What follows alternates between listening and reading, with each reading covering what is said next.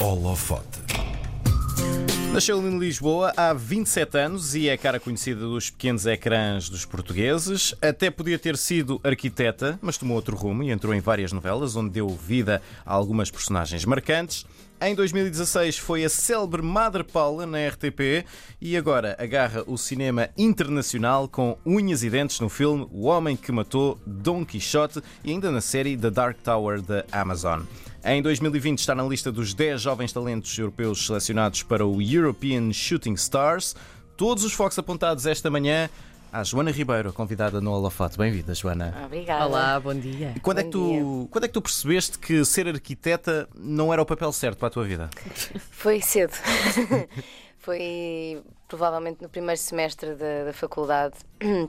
Percebi que teria que me dedicar a 100% e não gostava assim tanto de, arquitetura, de, de- de arquitetura para isso. Pensaste ao diabo, tanta maquete para fazer. Sim, muitas diretas a fazer Sim. maquetes e projetos e pronto. Já estavas envolvida com a representação nessa altura? Não, não, a representação surgiu mais por insistência dos meus pais, que, que acharam que eu, que eu devia experimentar. eh, e pronto, como a arquitetura não estava a funcionar e não, já não ia a tempo de me inscrever noutro curso, fui, fui fazer um workshop. eh, Normalmente é o contrário, não é? Normalmente eles É. dizem: não, não, não te metas nisso. sim, os meus pais, não. Foi o oposto. Sim. Muito bem. Ahm, quando é que foi a primeira experiência a sério, depois na representação? Uh, foi logo a seguir. Eu, eu fiz o workshop em Nova Iorque, voltei para Portugal, uh, foi durante um mês. uh, queria inscrever numa escola de, de representação, comecei a ver escolas fora de Portugal, em Portugal, e, hum, e de repente surgiu o casting para o Dancing Days. Uh, foi um casting aberto. E o meu pai, uh, outra vez, é que me ligou a dizer: Olha, já que estás a fazer uh, pesquisa para escolas lá fora, porque é que não vais a este casting? Assim ao menos tens a ideia de como é que os castings funcionam. Não vais ficar de certeza, não é? Óbvio, mas pronto, ninguém sabe.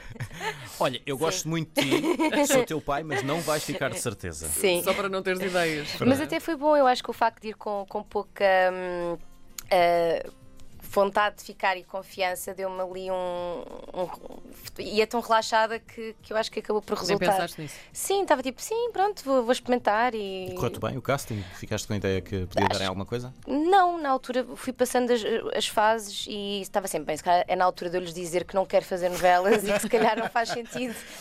Mas pronto, mas depois fiquei e, e, e ao conhecer parte dos atores do, do elenco com quem ia trabalhar e a diretora de atores, Laís Correia, percebi que estava a ser parva em não, em não querer fazer uh, a novela e, e pronto, e, e fiz.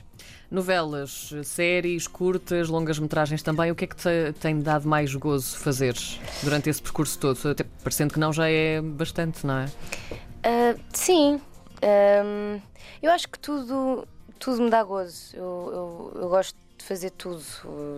Há alturas que é difícil conjugar, porque às vezes as coisas acontecem todas ao mesmo tempo. Sim. Uh, por exemplo, ano passado fiz duas novelas, uma, o, o episódio piloto para o Dark Tower e depois também fiz o filme do Carlos Conceição, tudo ao mesmo tempo, mas, mas é, eu, eu gosto mesmo de trabalhar, portanto, enquanto, enquanto for ter nestas oportunidades, não, pronto, não, não as quero perder. Tudo é experiência também, não é? São, são maneiras diferentes, diferentes de fazer, mas tudo é experiência. Sim, sim, sim, sim. Aprende-se. Eu, eu não estudei, não fiz aquele, pronto, aquela coisa de estudar três Sim. anos, ter um, um canudo. Portanto, tudo o que eu puder trabalhar e tudo o que eu puder aprender é, é bom.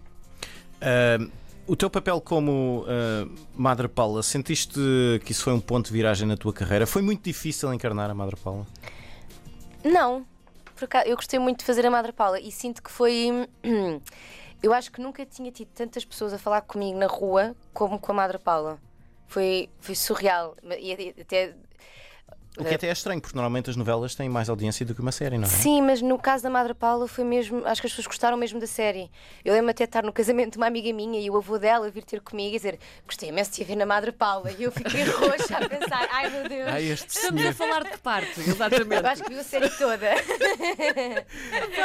Muito bem. E eu fiquei assim um bocadinho. Ah, Quase não a reconheci no vestido. Exato.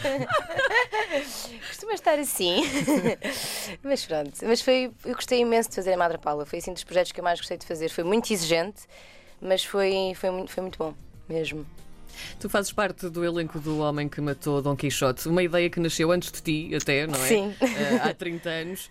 Tem tido muitos altos e baixos. Como é que te apanhaste nesta montanha russa eh, deste filme? Uh, então, a minha participação no filme começou um, porque surgiu a notícia que o Paulo Branco ia produzir o filme do, do, do Terry Gilliam.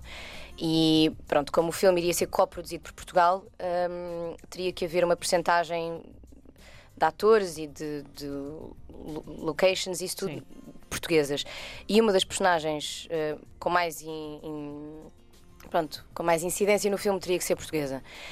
E eu conheci o Terry por isso. Depois fiz eh, o casting com, com outras atrizes portuguesas.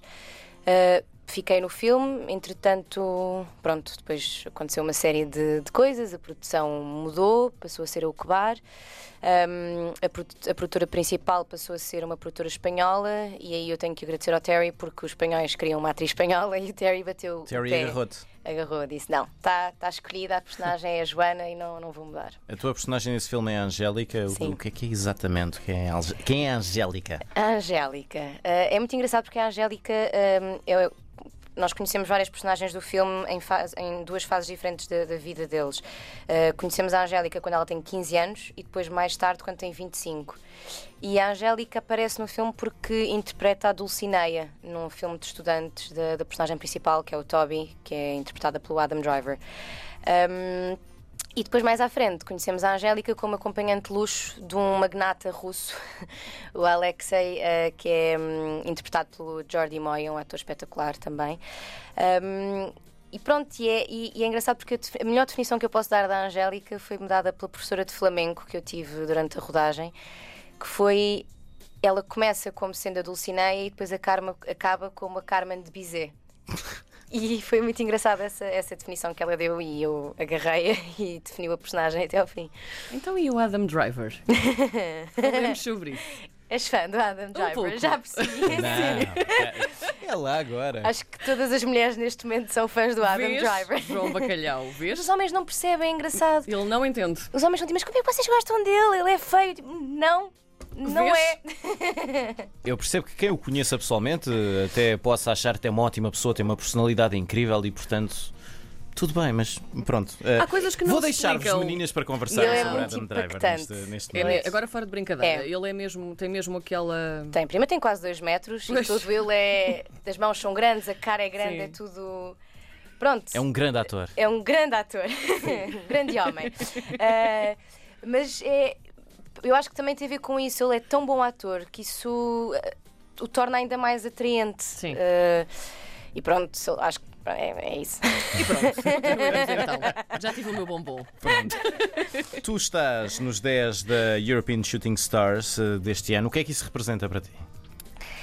Ah, eu fui assim apanhada um bocado desprevenida com isto tudo, não estava nada à espera e, e representa um- uma grande honra poder representar Portugal ah, nos Shooting Stars. Fiquei muito contente quando soube que, o- que o ICA me tinha nomeado para, para, para ser a representante ah, portuguesa e, e acho que é incrível poder fazer parte de um- deste leque de atores de- eu- europeus ah, que são espetaculares e, e já tive a oportunidade de ver algum tra- trabalho de alguns deles e hum, pronto, fico, fico muito contente por, eh, por poder estar incluída. O que é que isso vai implicar? Estás nesta lista dos Shooting Stars? Ah, não, honestamente não sei. Eu, eu o que eu percebi foi que basicamente hum, vamos, vamos ser apresentados. É quase um baile de debutantes. Vamos Sim. ser apresentados à. Pronto, ao- À sociedade. à sociedade de, de- de atores e de, e de produtores e casting directors. Um, vamos lá estar durante cinco dias, vamos ter reuniões com casting directors, vamos ter, eh, vamos ser preparados para como, como é o processo das entrevistas, de castings, isso tudo. Uh, vamos poder falar com produtores, ter jantares de patrocinados de- de- de- das empresas que patrocinam a própria Ber- Ber- Berlinal. Um, e pronto, e vamos todos receber um prémio, que é isso que eu acho mais in- incrível, que é nós não estamos, não existe competição nenhuma, não, há um, não é só um que vai receber um prémio, vamos todos receber um prémio Por igual. por igual, sim. E pronto, eu acho uma iniciativa bastante interessante. O facto de não haver competição, acho que é. Acho que competição nesta área eh, existe já tantas. Sim. Que eu acho que é bom não, não haver neste caso. E, e pronto, todos, todos ganhamos alguma coisa. E nem que seja a experiência de lá estar e de, de poder aprender e poder conhecer pessoas novas e, e perceber também um bocadinho como é, que, como é que isto funciona nos outros países porque eu sei como é que funciona um bocadinho em Portugal, mas não faço ideia como é que funciona, sei lá, por exemplo, na Suécia, na Polónia, não faço ideia. E estou muito curiosa, até mais do que se calhar conhecer os casting directors, conhecer os, os meus colegas e poder falar com eles e saber como é que é. Esta tua carreira internacional é para manter? Vais continuar a apostar nisto, agora que te lançaste? Sei lá, não depende de mim. Na parte que depende de ti. Sim. Ah, na parte que depende de mim, claro, vou, vou, vou continuar a fazer self-tapes e, e, e, a trabalhar e, e, espero poder continuar a trabalhar em Portugal, fora de Portugal, onde, onde, quer que seja. Que projetos tens para 2020? Para terminarmos. Uh, ainda está tudo assim um bocadinho. Há coisas que falo, nada definitiva ainda, portanto, nada que eu possa ainda falar. Vou, vou estrear uh, o filme Fátima do Marco Ponte Corvo, onde interpreto a Virgem Maria. Madre Paula, Virgem Maria. É. Tem tudo a ver. É, eu acho que noutra vida fui al algo desse género. Papéis, papéis são clericais. Sim, eu tenho arte santa. É Se isso. calhar é isso. Santa Joana. É. Que bom. Um, também vai. Vai estrear o Infinite do Antoine Fuqua. Uh, pronto, vai ser um ano mais de estreias, talvez. E dos Muito Shooting bem. Stars. Joana Ribeiro, a nossa convidada no Holofote desta segunda-feira. Obrigado por teres vindo à RDP Internacional. Obrigada. eu. Obrigada, Joana. Foi um prazer. Obrigada.